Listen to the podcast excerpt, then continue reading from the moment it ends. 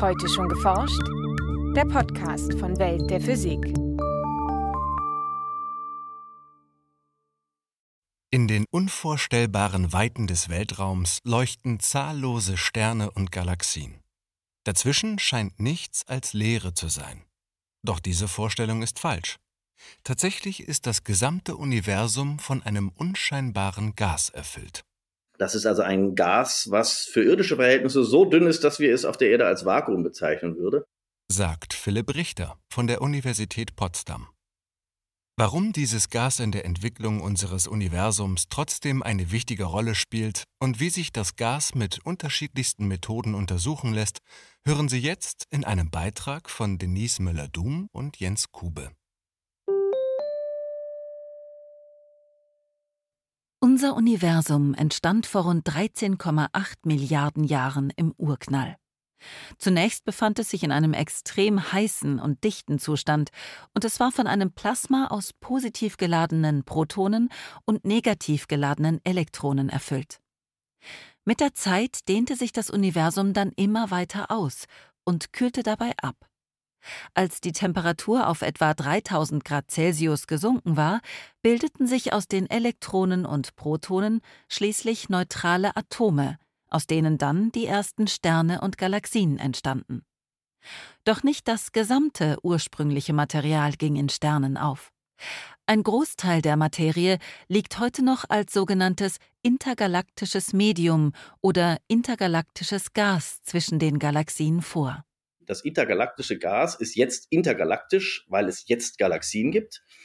Aber es spiegelt wieder die Urform der Materie nach dem Urknall, wo diese Art des Materials das ganze Universum ausgefüllt hat. Sagt Philipp Richter von der Universität Potsdam. Tatsächlich macht das intergalaktische Gas etwa 90 Prozent der gesamten baryonischen Materie aus, also jener Materie, die sich aus den uns vertrauten Bausteinen zusammensetzt und die, im Gegensatz zur dunklen Materie, für uns sichtbar ist. Die Hauptbestandteile des intergalaktischen Gases sind Elektronen und ionisierter Wasserstoff, also freie Protonen. Und die Dichte dieses Plasmas ist extrem dünn. Also wenn wir jetzt unsere Atmosphäre mal als Referenz nehmen, dann haben wir typischerweise ungefähr 10 hoch 19 Teilchen pro Kubikzentimeter in unserer Luft. Und im intergalaktischen Medium haben wir also etwa 10 hoch minus 4 bis 10 hoch minus 5 Teilchen pro Kubikzentimeter.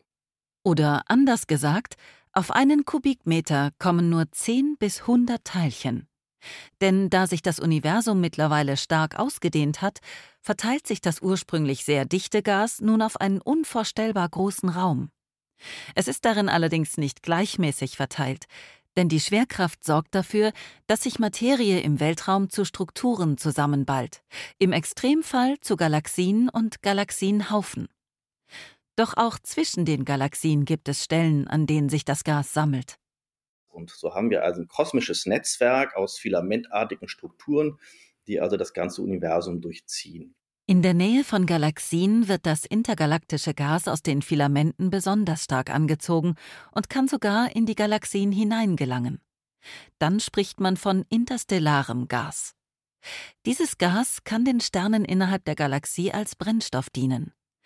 Bei der Kernfusion im Innern der Sterne entstehen so aus leichtem Wasserstoff schwerere Elemente wie Kohlenstoff oder Sauerstoff. Doch der Weg des Gases ist keine Einbahnstraße. Explodiert ein Stern am Ende seines Lebens in einer Supernova, so werden die schweren Elemente ins Weltall geschleudert. Wir haben quasi eine riesige Umwälzungsmaschine von Materie, die auf die Galaxien einströmt, dort prozessiert werden und dann wird dieses Gas wieder an das intergalaktische Medium abgegeben über einen sehr langen Zeitraum. Und es bedeutet, dass also das intergalaktische Medium am Anfang keine schweren Elemente enthielt, heute aber mehr schwere Elemente enthält und dass dieser Anreichungsprozess immer weitergeht. Neben Elektronen und Protonen sind heutzutage zum Beispiel auch einzelne Kohlenstoff-, Silizium- oder Sauerstoffionen im Raum zwischen den Galaxien zu finden. Dass der Großteil des intergalaktischen Gases aus geladenen Ionen besteht und neutrale Teilchen nur selten anzutreffen sind, hat zwei Gründe. Erstens ist das Universum von energiereicher elektromagnetischer Strahlung durchsetzt, die den Atomen die Elektronen entreißt. Zweitens ist das Gas so dünn, dass die positiv geladenen Ionen nur äußerst selten auf Elektronen treffen, um sich zu neutralen Atomen zusammenzufügen. Das intergalaktische Gas ist aber nicht nur stark ionisiert, es ist auch sehr heiß. Durch die Gravitation bilden sich Materieinseln. Dieses intergalaktische Gas strömt auf diese Materieinsel zu und gewinnt dadurch Energie. Und diese Energie wird umgewandelt in Wärme. Und je näher dieses Gas an große Materieinseln kommt, wie zum Beispiel Galaxienhaufen, desto heißer wird es. Und das bedeutet also, dass das Gas typischerweise Temperaturen hat in der Größenordnung von 10.000 bis einige Millionen Kelvin. Trotz seiner hohen Temperatur sendet das Gas fernab der Galaxien keine detektierbare Strahlung aus. Es ist einfach zu dünn. Um das intergalaktische Gas dennoch zu erforschen, nutzen Astronominnen und Astronomen das Licht von Quasaren. Das sind weit entfernte Galaxiezentren, die so hell leuchten, dass sie mit Teleskopen von der Erde aus gut zu beobachten sind. Auf dem Weg zu uns durchquert ihr Licht auch die Filamente aus intergalaktischem Gas. Trifft das Licht auf bestimmte Bestandteile der Filamente, wie etwa nicht vollständig ionisierten Kohlenstoff, so kommt es zu Absorptionen bei gewissen charakteristischen Wellenlängen. Das Medium verrät sich also im Licht des dahinterliegenden Quasars. Das kann man sich so ein bisschen wie beim Diaprojektor vorstellen. Wir brauchen also eine Lampe, die durchleuchtet dieses Medium und das Medium hinterlässt bestimmte Signaturen in dem Licht der Lampe und das ist für uns die Information, die wir sammeln. Und damit können wir das intergalaktische Medium tatsächlich genau chemisch auseinanderdröseln. Wir können also wirklich gucken, welche Elemente sind dort, in welcher Häufigkeit. Es gibt bei dieser Spurensuche allerdings eine Erschwernis. Viele der Wellenlängen, für die sich die Forschenden interessieren, liegen im ultravioletten Bereich. Doch genau diese UV-Strahlung wird größtenteils von der Atmosphäre zurückgehalten und erreicht die Teleskope auf der Erde gar nicht. Hier können Weltraumteleskope Abhilfe schaffen, die ihre Bahnen außerhalb der Erdatmosphäre ziehen. Das neue James Webb-Teleskop gehört jedoch nicht dazu, denn es ist auf den Infrarotbereich der Strahlung ausgelegt.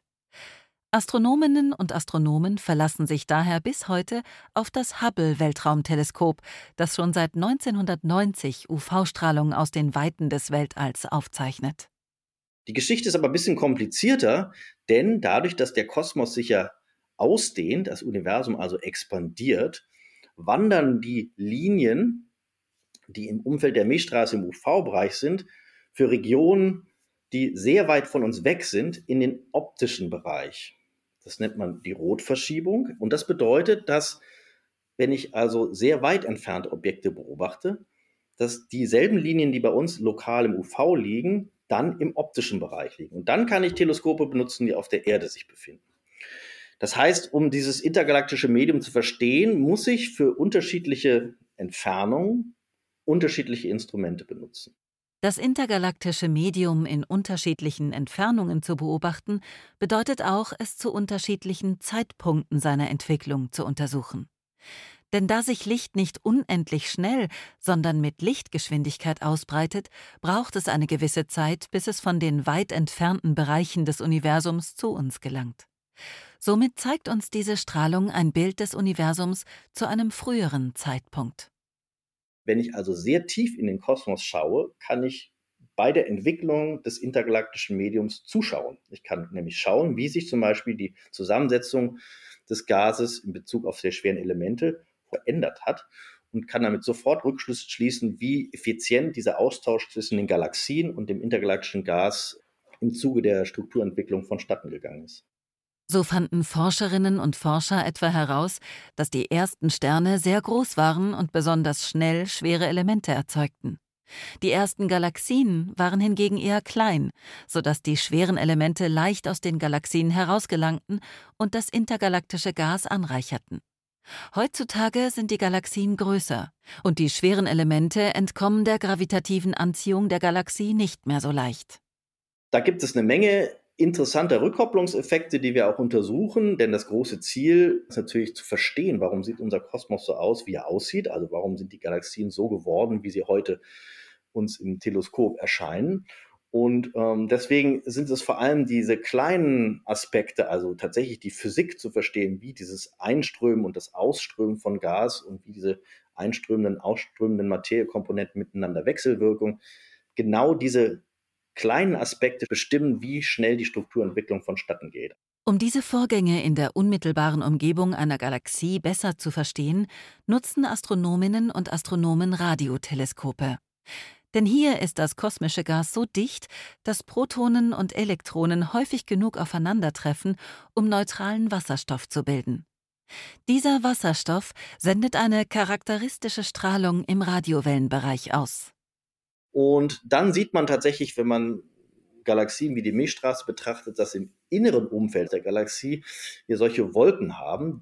Das sind diese Wolken, die ursprünglich aus dem intergalaktischen Medium kommen auf die Galaxien einströmen. Dann werden sie dort komprimiert, könnte man sagen. Sie werden neutral und wandern dann als neutrale Gaswolken auf die Galaxie zu. Sie fallen sozusagen auf die Galaxie hinein. Diese Erkenntnisse aus den Beobachtungen fließen schließlich auch in Computermodelle ein. So lässt sich das Ein- und Ausströmen von Materie nachvollziehen und zum Beispiel berechnen, wie viele Sterne eine Galaxie in einem bestimmten Zeitraum bilden kann. Doch bei den Details sind noch viele Fragen offen. Das Problem ist, dass die Physik auf sehr kleinen Skalen stattfindet, während das Gas selber kosmologische Räume einnimmt. Und auch das kann man nicht alles im vollen Detail in einer Computersimulation einbauen, denn dazu reicht tatsächlich die Rechenpower nicht aus.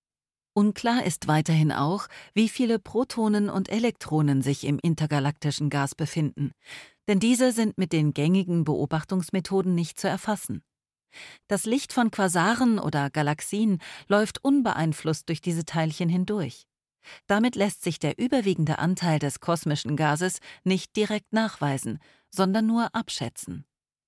In diesem Punkt gibt es allerdings eine neue Entwicklung. Denn im Jahr 2006 haben Astronominnen und Astronomen erstmals eine neue Art von Strahlungsquellen entdeckt, sogenannte schnelle Radioblitze oder Fast Radio Bursts. Dies sind kurze Strahlungspulse im Radiowellenbereich, deren Ursache noch ungeklärt ist, die sich aber bereits zur Untersuchung des intergalaktischen Mediums nutzen lassen. Denn je mehr Teilchen sich auf der Strecke befinden, die der Radioblitz durchquert, desto langsamer ist dieser. Außerdem werden die verschiedenen Frequenzen, die im Radiopuls enthalten sind, unterschiedlich stark von den Teilchen abgebremst. Kommen die einzelnen Frequenzen eines Radioblitzes also zu unterschiedlichen Zeitpunkten auf der Erde an, so lässt sich daraus berechnen, wie vielen Teilchen der Puls unterwegs begegnet ist. Wir können nicht damit rekonstruieren, wo sich die Materie befindet, aber die Laufzeit des Pulses erzählt uns etwas, wie viel es insgesamt ist. Und das ist natürlich eine äh, interessante Methode, um zum Beispiel die kosmische Materieverteilung auf großen Skalen mithilfe dieser Radio Bursts zu untersuchen und hilft uns dabei auch zu quantifizieren genau, wie viel intergalaktische Materie es sich im Kosmos befindet und versuchen mit cleveren Methoden, dass man verschiedene Radio Bursts für verschiedene Entfernungen untersucht, auch vielleicht einzugrenzen, wo sich der Löwenanteil der intergalaktischen Materie befindet und wo nicht und so zu rekonstruieren, wie die intergalaktische Materie räumlich verteilt ist. In verschiedenen Bereichen der Astronomie gibt es also neue Methoden und Erkenntnisse, die in Zukunft ein immer detaillierteres Bild vom intergalaktischen Gas und dessen Entwicklung liefern dürften. Ein Beitrag von Denise Müller-Dum und Jens Kube. Gesprochen von Ulrike Kapfer. Aufnahme: Das Hörspielstudio Kreuzberg. Tonbearbeitung und Schnitt Daniel Levy. Redaktion Welt der Physik. Welt der Physik wird herausgegeben vom Bundesministerium für Bildung und Forschung und von der Deutschen Physikalischen Gesellschaft